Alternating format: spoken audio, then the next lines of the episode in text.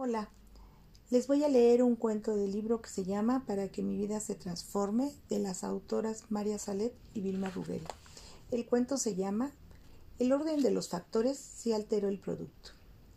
En clase de física, el profesor enseñaba a los alumnos cómo se producía la ocupación de los espacios. Puso en medio del aula un recipiente, lo llenó de piedras grandes y preguntó al grupo si el recipiente estaba lleno.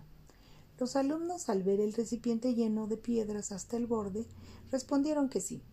Siguiendo con su experimento, el profesor cogió una bolsita de piedras pequeñas y las depositó dentro del recipiente. Las piedrecillas se acomodaron enseguida entre las grandes. Y de nuevo preguntó el profesor a los alumnos ¿Está lleno el vaso?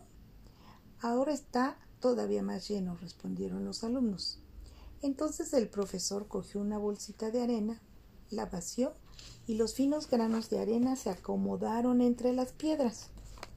Después de esto, el profesor vació el recipiente y pidió a los alumnos que hicieran la operación inversa, es decir, que colocaran primero la arena, después las pequeñas piedras y por último las piedras mayores.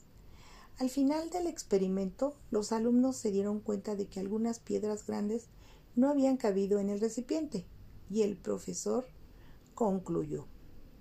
Esta es una ley de la física y también de la vida. Si en nuestra vida ponemos grandes ideales, se llenarán todos los espacios. Pero si nos apegamos a las cosas pequeñas, no quedará espacio para los grandes ideales. El mensaje de este cuento dice así. La vida está compuesta de situaciones diversas.